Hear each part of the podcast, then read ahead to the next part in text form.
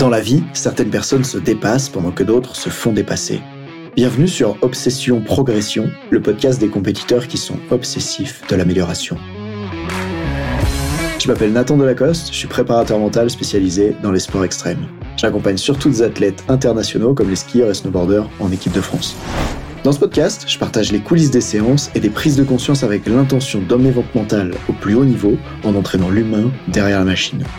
Pour cette quête de performance, je vous parle à la fois mindset, cohésion de groupe, discours d'avant-match, résilience et gestion des émotions. Prenez une bonne dose d'inspiration à chaque épisode, ils sont rendus possibles par Ready to Rock.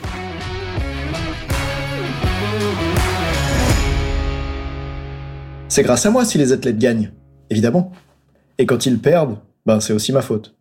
Euh, peut-être pas exactement. Dans cet épisode, ce que j'aimerais voir avec toi, c'est à qui appartient la responsabilité des résultats Et pour ça, j'aurais commencé par parler de la situation que je vis actuellement. C'est-à-dire que là, on est en février 2024 et la moitié des athlètes que j'accompagne, on va dire, font des perfs de ouf.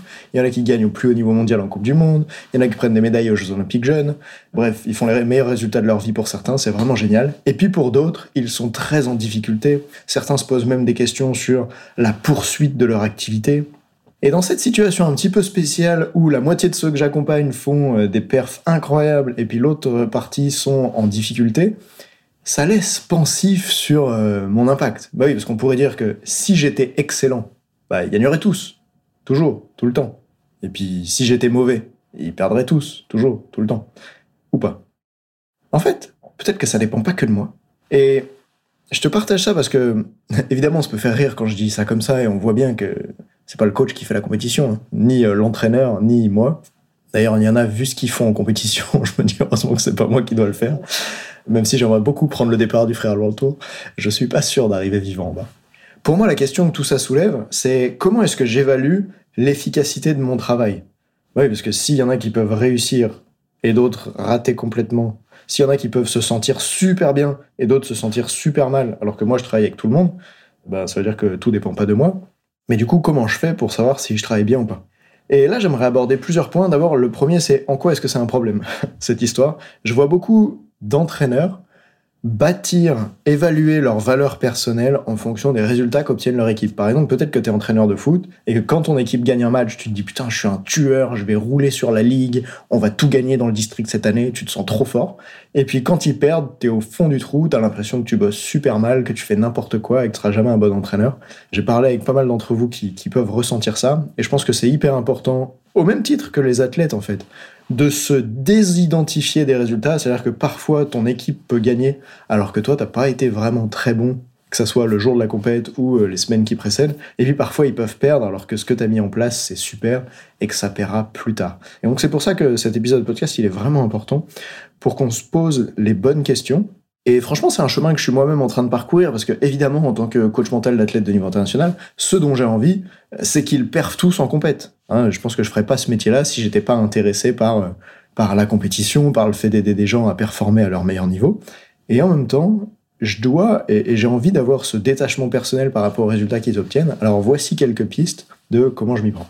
Ah bah D'abord, la première, c'est de regarder que si une partie des athlètes que j'entraîne font les meilleurs résultats de leur vie et une autre partie sont au bout de leur vie, ça remet à sa place en fait. Hein Déjà. Première chose. Deuxième chose, quand un athlète a été en compétition, je ne lui envoie jamais un message pour savoir alors euh, quel résultat t'as fait. Oui, parce que maintenant j'ai de plus en plus d'athlètes dont les résultats sont publics, dans le sens où quand t'es au plus haut niveau mondial, les médias en parlent, etc. Mais pour ceux qui sont d'un niveau en dessous, par exemple, ou juste parce que j'aime que les athlètes viennent vers moi pour me le dire, je vais même pas aller vers eux en leur demandant en fait euh, leur classement, le résultat qu'ils ont fait, même si souvent avant la compétition je sais quelle est leur ambition évidemment, s'ils ont envie de faire podium, de gagner ou de passer des tours de qualif, etc. ça c'est quelque chose qu'on sait parce qu'on en parle de leurs objectifs dans les séances. Au moment où je leur pose la question, je ne leur dis jamais alors quel résultat t'as fait? Je leur demande toujours comment ça s'est passé? Et souvent ils vont me répondre une chose, ils vont me répondre ah bah j'ai fait tel classement.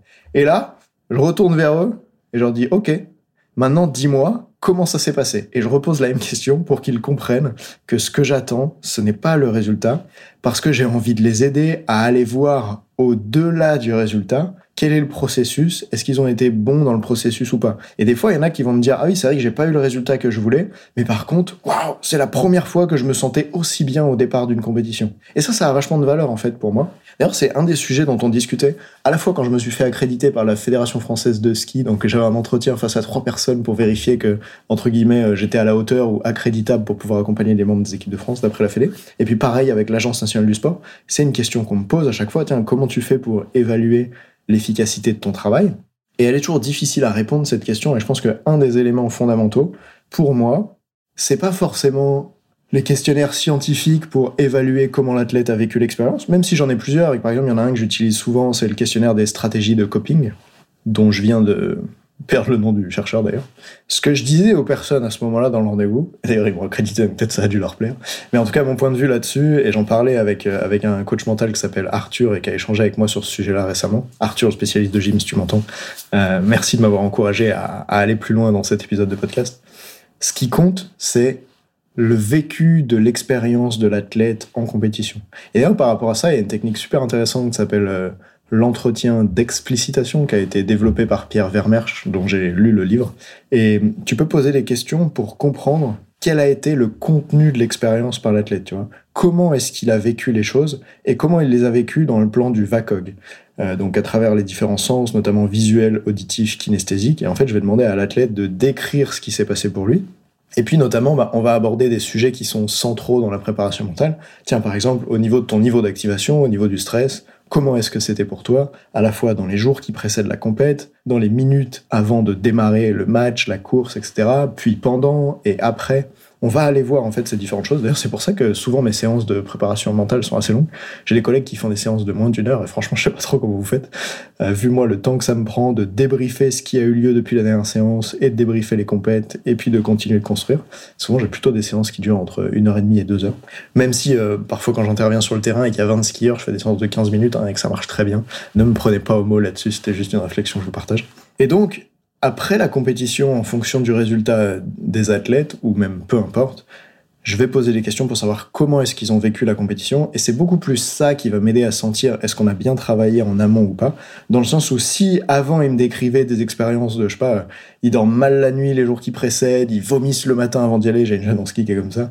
Et puis là, d'un coup, elle arrive à la compète et euh, elle se sent bien, elle a bien dormi dans la nuit qui précède, le matin, elle a pas le ventre complètement retourné. Et, euh, elle sent aussi, par exemple, qu'elle a fait la course à son meilleur niveau, et puis elle s'est ratée sur la dernière porte et elle n'a pas eu de chrono. Eh bien, en fait, on peut dire à ce moment-là que euh, l'accompagnement mental a été efficace dans le sens où l'athlète décrit une évolution des symptômes qu'il a sur le terrain.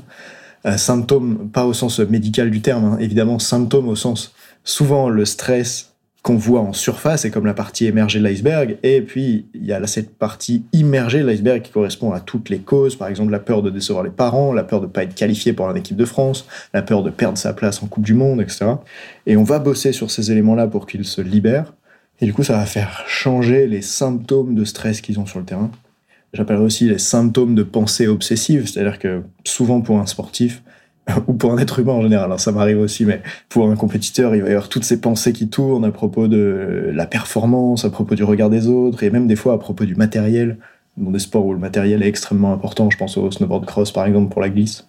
Voilà donc quelques idées sur comment je remets en question mes propres compétences, mes interventions, et je me demande c'est grâce à qui ces performances, avec différents points. Le premier, c'est de remarquer que si ton accompagnement peut créer des résultats de dingue, et puis voir aussi des résultats pas terribles, c'est que peut-être tout ne dépend pas de toi, et ce qui compte, c'est d'aller en préparation mentale questionner le vécu de l'expérience de l'athlète plutôt que le classement lui-même, parce qu'il y a beaucoup plus d'informations qui se trouvent dans le processus que dans le résultat final. Et franchement, si tout le monde pouvait entendre cette phrase, il y a beaucoup plus d'informations qui se cachent dans le processus que dans le résultat final. Alors on aiderait beaucoup de gens à se sentir mieux, à devenir plus performants. Et pendant que tu essayes ça sur le terrain, je te dis à très vite. Salut. On dit souvent que le mental c'est 70% de la performance à haut niveau, pourtant rares sont ceux qui l'entraînent au moins de 10% du temps. En écoutant jusqu'ici, t'as donné à la dimension mentale un peu plus de la place qu'elle mérite chaque semaine. Bien joué. Ma mission audacieuse, c'est d'aider le monde du sport à se transformer en profondeur et je veux faire en sorte que plus aucun coach ne passe à côté de la psychologie de ses athlètes. C'est pour accomplir ça que je crée une tonne de vidéos sur YouTube et des épisodes comme celui que tu viens d'écouter. Alors, je ne vais pas te demander d'inscrire de force tes amis au podcast et en même temps, si tu peux en parler à quelqu'un qui va l'adorer, quelqu'un à qui ça serait utile, ta recommandation elle signifie beaucoup pour moi. Si chaque auditeur en parle juste à deux autres, L'année prochaine, on sera des milliers de fois plus nombreux avec l'obsession progression. Salut